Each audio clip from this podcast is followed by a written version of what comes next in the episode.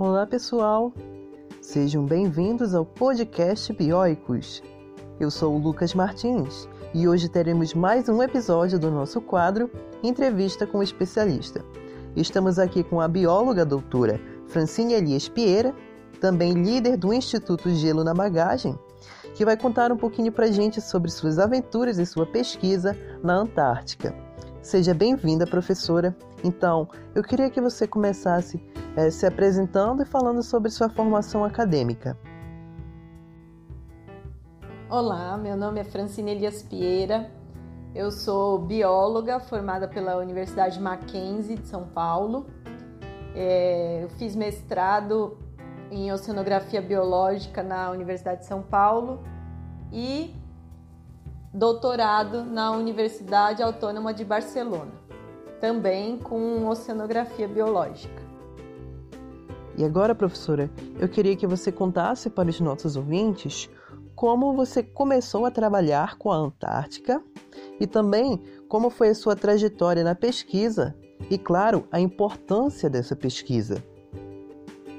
É, eu comecei a trabalhar com invertebrados da Antártica no fim da minha graduação, no ano 2000, e a partir daí eu fiz um estágio durante um ano e pouco e, e entrei no mestrado e continuei a trabalhar com invertebrados da Antártica. Né? Na época eu trabalhei com organismos, é, os invertebrados associados a macroalgas da Antártica, comparando as comunidades que vivem em diferentes macroalgas. Depois eu passei alguns anos dando aula né, para ensino fundamental e ensino médio e mas a vontade de voltar à pesquisa eu nunca nunca saiu, né? Então eu passei acho que de 2002 até 2010 dando aula, né? Sendo que eu terminei meu mestrado em 2005 e voltei ao doutorado em 2010. Então, em 2010 eu fui para Espanha trabalhar também com invertebrados da Antártica Porém, é, eu já mudei a minha área, né? Já comecei a trabalhar na parte de cadeia alimentar, não mais específico com biodiversidade e taxonomia. Eu comecei já a trabalhar com cadeia alimentar dos animais, então eu utilizo alguns elementos químicos, né, alguns compostos dos organismos que a gente chama de biomarcadores, que eles vão mostrar qual a alimentação do animal, é, se eles comem muitas microalgas, se eles comem animais mortos, então se eles são herbívoros, carnívoros, onívoros e como eles guardam toda essa comida, né, todo esse alimento em forma de energia. Se eles, principalmente lá na Antártica, que tem uma sazonalidade bem grande de alimento, é, a gente tenta entender qual é a principal, o principal armazenamento de energia, de comida, se eles vão só se alimentar durante o verão e depois vão parar de se alimentar. E, e isso no meu doutorado eu encontrei que não acontece essa é, como se fosse uma hibernação que todo mundo acreditava. É, alguns anos, alguns outros pesquisadores descobriram que a, a neve, né, a neve de comida que cai da superfície até o fundo, para os invertebrados lá do fundo, elas se acumulam formando um tapete, o green carpet, né, o tapete verde. E aí durante o resto do ano, essa, essas microalgas, tudo que se acumulou, vai levantando ali, né, com a movimentação da água e transforma e, e, é, e continua disponível para os alimentos, para os organismos. Então, os organismos eles não só se alimentam no verão, eles continuam se alimentando dessa desse green carpet que vai se ressuspender durante todo o ano. E aí eles vão se alimentar, guardar essa energia maior, claro, né, na maior parte da alimentação, né, no, no começo do verão. E aí depois essa energia vai ser gasta também para reprodução e aos poucos eles continuam se alimentando e continuam ali guardando energia aos poucos para conseguir sobreviver, não que eles hibernam, tá? É, a gente descobriu isso principalmente numa grande diferença entre locais que, gente, que eu estudei, que fica perto da ilha Rei Jorge, onde não tem congelamento permanente, né? não tem gelo permanente, e comparei com outros organismos que foram coletados perto de lugares que tem gelo permanente. Tá? E aí eu fiz estudo também é, durante o verão, no fim do outono. Só não tive coleta, né? Só não tive dados no inverno, que é muito mais difícil, principalmente para fazer coleta em alto mar, que foram os meus, né? Os meus organismos foram coletados em alto mar. E ali na Antártica, quando começa o inverno, começa a congelar o oceano e fica difícil passar o navio, mesmo que ele seja quebra-gelo, para coletar esse tipo de organismo.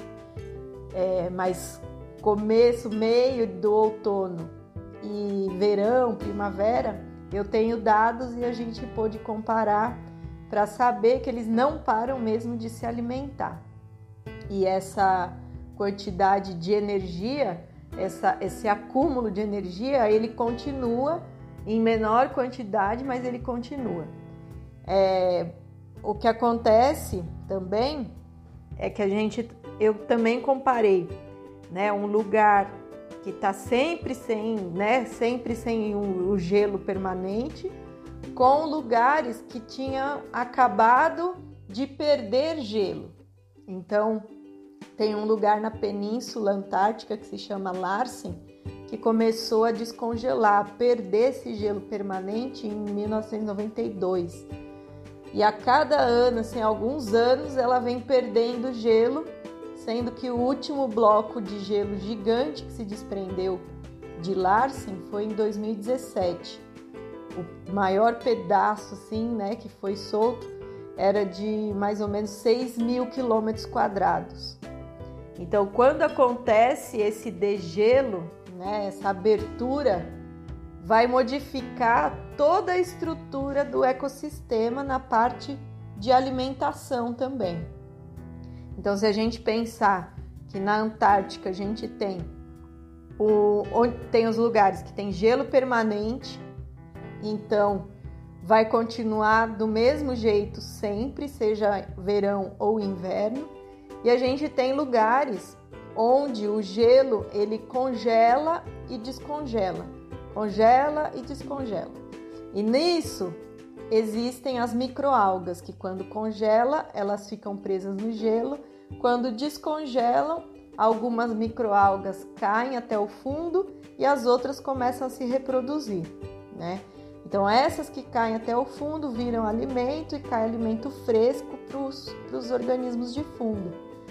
Então, se a gente pensar que onde tem é, alimento fresco, nós vamos ter um tipo de organismo. Onde tem um gelo permanente, a gente tem o mesmo, o mesmo ecossistema ali, pouca, pouca comida chegando, então nós vamos ter outro tipo de organismos, outro alimento, outro tipo de alimento, né? Então, a hora que você perde o gelo, perde esse gelo permanente, as, a, começa a congelar e descongelar novamente. Começa um novo ecossistema, modificando todo, todo o alimento e também os tipos de organismos. Como eu falei, que a gente tem, né? Os herbívoros, onívoros, carnívoros, tem aqueles que gostam de comer, né? Os necrófagos, por exemplo. Então, tudo isso vai se modificar. É importante a gente definir isso, né? Quais são os tipos de organismos é, o que, do que eles se alimentam, para ter um parâmetro de quando tudo isso se modifica. Então a gente tenta estudar o antes, como estava, para se acontecer alguma modificação, a gente já sabe, né, o que que pode, né, um, meio que prever o futuro, né, o que que pode acontecer com o resto da comunidade ali. Ah, então, é, no meu pós-doutorado também, que eu fiz um pós-doutorado na Coreia por dois anos, eu trabalhei com organismos, é, uma comunidade longe e outra comunidade perto de um glaciar que também está descongelando. E aí deu para comparar a alimentação e como eles estão se adaptando a isso. A gente vê que lá na Antártica está sim perdendo gelo, né? A cada ano, esse glaciar, por exemplo, a cada ano ele perde uma grande quantidade, em 50 anos já perdeu 2 quilômetros de gelo. E, e aí a gente vê né, que isso tem uma grande influência nos organismos, né, na estrutura da comunidade. Porque quando o glaciar também ele começa a descongelar, ele libera água doce, traz muito sedimento terrestre. Então tudo isso vai modificar a alimentação dos organismos que estão ali. Mas será que eles vão se adaptar a esse novo alimento? Será que a quantidade de sedimento que está vindo da terra vai entupir os os poros de alguns animais suspensívoros, por exemplo, que filtram a água para comer. Então tem tudo isso para se pensar e essa é a importância também da pesquisa que eu faço, tá?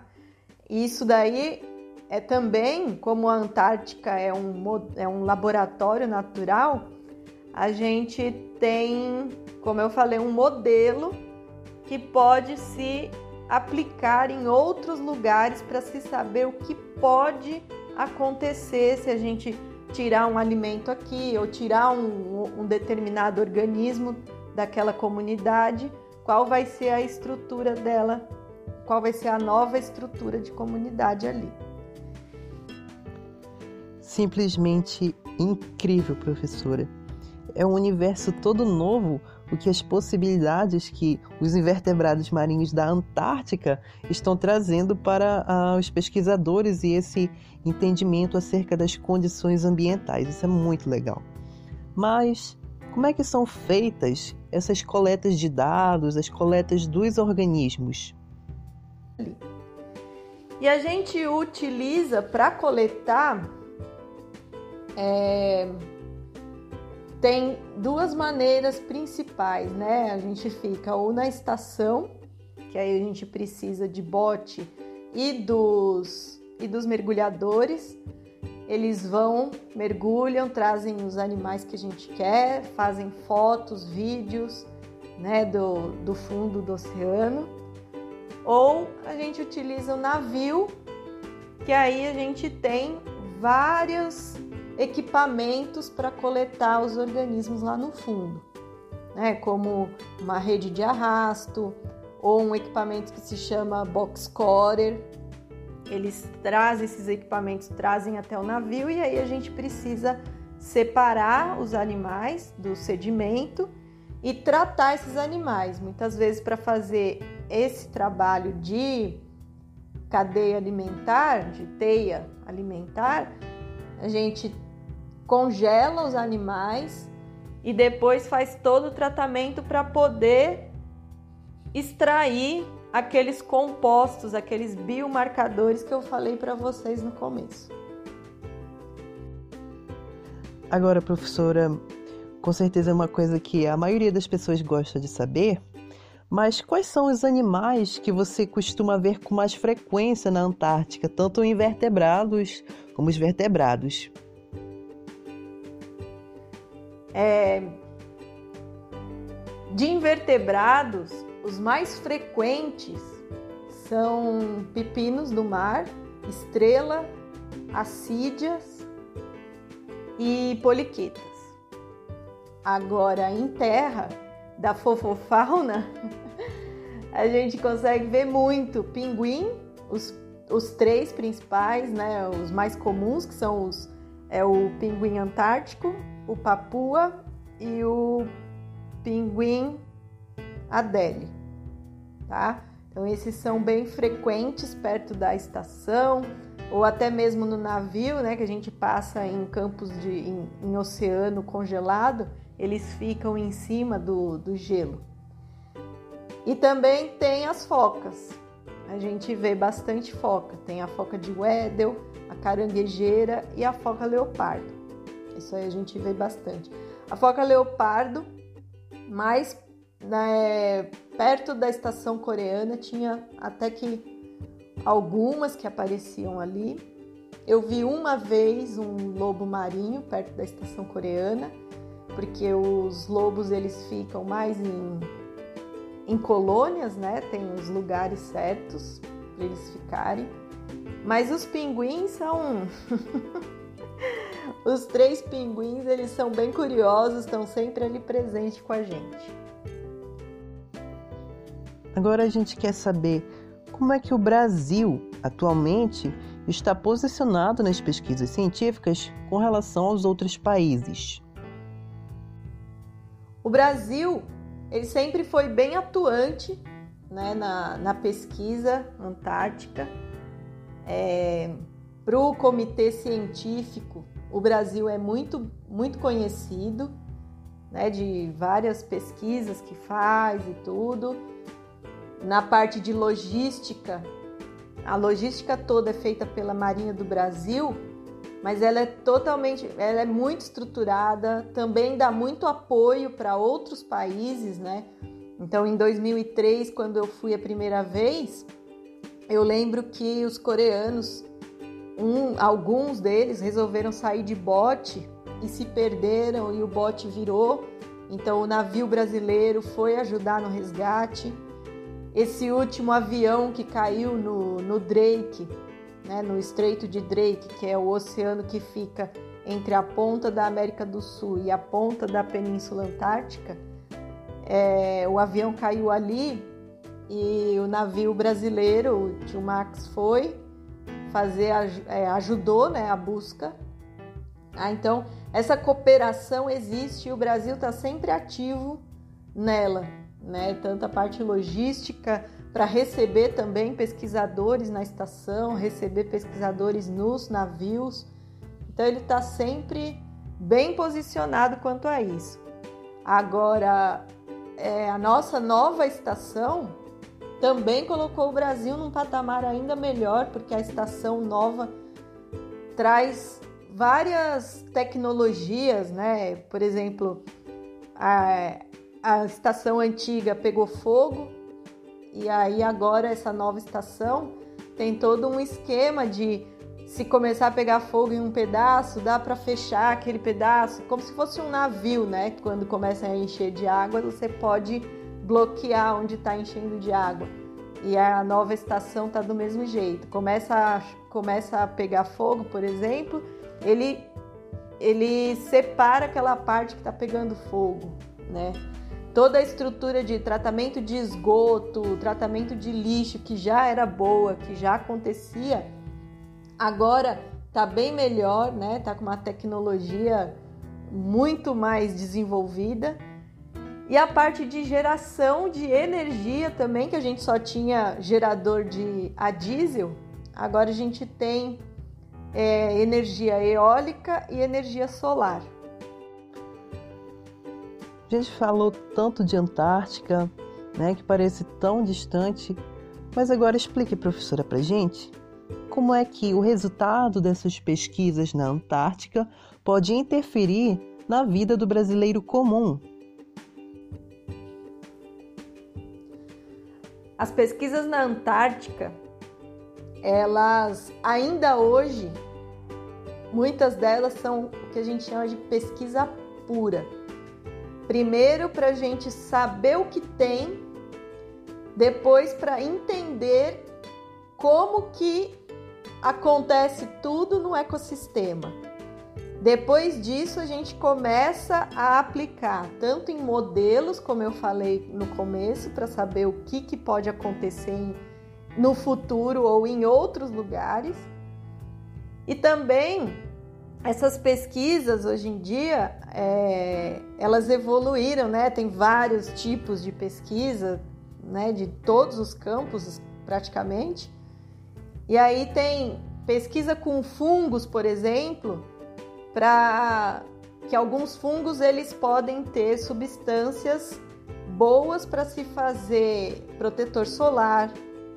Algumas acídeas, né, alguns invertebrados têm substâncias, têm compostos que são antimetastásicos, antimetastáticos, antimetástases, tá? é, então, né, na, na cura do câncer, tudo. Então tem estudos com isso também. Fora que entender essa parte do congela e descongela do Oceano Antártico fez com que alguns pesquisadores que trabalham com essa parte de gelo e a parte física, né, oceanografia física, entendessem que esse congela e descongela do oceano é, forma a corrente marinha, né, a, a principal, né, que é a corrente marinha da Antártica mesmo, ela sai dali do ambiente antártico e ela passa por vários locais e ela se bifurca. Uma parte delas chega até o Brasil. E nisso que chega até o Brasil, é uma água que se formou lá na Antártica, na superfície, cheia de microalgas e cheia de oxigênio. Então, quando ela, essa corrente marinha ela se forma, ela vai até o fundo, né, e começa a, a sua caminhada até o Brasil, por exemplo. E aí, quando ela chega no Brasil, ela ressurge cheia de microalgas, cheia de nutrientes. É quando acontece um boom de fitoplâncton, depois de zooplâncton e um boom de peixes, que ocorre ali perto do, do Rio de Janeiro, né? É, Arraial do Cabo, Cabo Frio. Então tem essa influência da corrente marinha, de uma corrente marinha fria que vem da Antártica e vem cheia de alimento, por isso essa ressurgência, né, ela reaparece na superfície e aí enche de peixe, ajudando com que os pescadores tenham muito peixe para pescar e vender. Além disso, é, o mundo todo está conectado por essas correntes marinhas que eu falei então, as correntes marinhas frias criadas na Antártica vêm até lugares mais quentes. As correntes marinhas, as correntes marinhas, as correntes marinhas frias saem da Antártica e vêm até lugares mais quentes. E as correntes quentes formadas perto do Equador saem dali e vão até lugares mais frios. Isso acontece, ajuda na troca de calor né, no, no ambiente, e aí o planeta Terra tem esse, essa temperatura mais habitável. Sem essas correntes, a gente não teria essa troca de calor. Outra, outras correntes que ajudam nessa troca de calor são as correntes de ar, né, que também tem as correntes de ar frio, as correntes de ar quente, que influenciam nessa manutenção da temperatura. E, e, as correntes frias, por exemplo, quando chega frente fria no Brasil, são correntes formadas na, na Antártica que chegaram até aqui. Tá? Então a gente tem sim muita influência da Antártica na nossa vida e lembrando que a gente aqui no Brasil, o que a gente faz também chega na Antártica, seja por correntes marinhas que levam o nosso lixo até a Antártica, ou, chega, ou seja, por correntes de ar que leva a nossa poluição até a Antártica. Tá? Então era isso que eu queria falar um pouquinho de, de Antártica, né, para vocês. E agradecer a todos da Bioicos, agradecer ao convite. Muito obrigada. Gostaram desse episódio, pessoal, e querem saber mais sobre o Instituto Bioicos? Então acessem o nosso site bioicos.com.br e lá vocês vão encontrar os nossos cursos online, os cursos presenciais, a revista Biologia Marinha de divulgação científica, além de diversos outros projetos desenvolvidos pelo nosso instituto. E se vocês quiserem contribuir com o Instituto Bioicos, nós trabalhamos também com uma campanha de financiamento coletivo na plataforma Catarse. É só acessar o link que vamos deixar aqui na descrição do podcast. É isso aí, pessoal. Aqui é o Lucas e até o próximo episódio.